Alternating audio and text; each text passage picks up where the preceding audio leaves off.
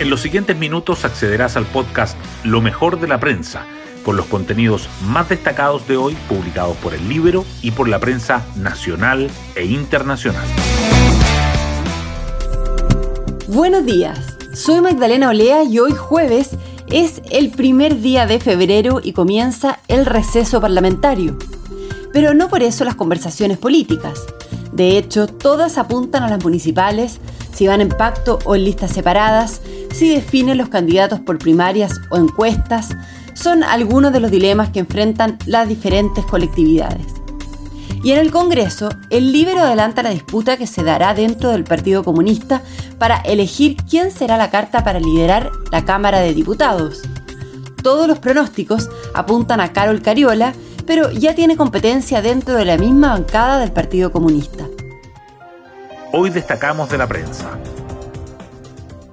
Datos de debilidad económica. Los permisos de obras para las viviendas caen a un mínimo de 32 años y los datos sectoriales ponen en duda que Chile evite la recesión en 2023. Durante el año pasado, se aprobaron 85.096 unidades habitacionales, la menor cantidad desde 1991. Los gremios de la construcción advierten un impacto negativo en la inversión y precisan que no se crearán los 140.000 empleos que se necesitan en la industria. Por otra parte, en diciembre la producción industrial cayó 1,8% y la actividad comercial bajó 1,6%.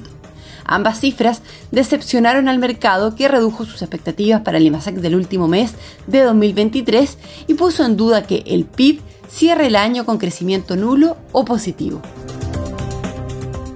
El Banco Central baja la tasa de interés en 100 puntos base y adelanta para este año el regreso a su nivel neutral. En su primera reunión del año, el instituto emisor recortó la tasa de política monetaria de 8,25 a 7,25% y proyectó que la inflación llegará a la meta antes de lo previsto. La decisión del Banco Central, que no fue unánime, pues Luis Felipe Céspedes votó por un ajuste de 125 puntos, presionaría al peso chileno al reducir el diferencial de tasas con Estados Unidos, donde la Reserva Federal mantuvo sus tipos referenciales. El déficit fiscal y la deuda pública cierran 2023 por encima de lo previsto por el gobierno. El balance del año pasado arrojó un saldo negativo de 6,718 billones, equivalente a, un 2,4% del PIB, según el informe de ejecución fiscal de la Dirección de Presupuestos. Esta cifra es levemente mayor al último pronóstico de Hacienda, de 2,3%, y contrasta con el superávit de 2022. La deuda pública cerró en 39,7% del PIB, por encima de lo previsto tanto en el presupuesto de 2023 de 38,7% como en la estimación de octubre de un 38,2%. Los casos del estallido y la responsabilidad de mando imputarán a Ricardo Yáñez y a Mario Rosas por más de 400 hechos. La audiencia contra el general director de Carabineros y su antecesor está programada para el 7 de mayo y podría extenderse por cinco días. Una de las defensas reseñó en un escrito ante el tribunal una reunión con los fiscales de la causa, donde se les informó en general la cantidad de casos. Los abogados de los imputados buscan conocer el detalle de estos. El PPD y el Partido Radical reprochan que el adelanto de candidatos del Partido Socialista podría poner en riesgo la lista única.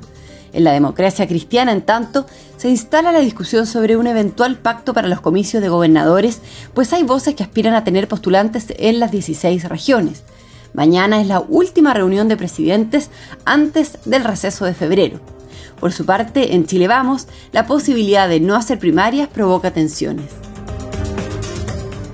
Vecinos alertan por el alza de los delitos.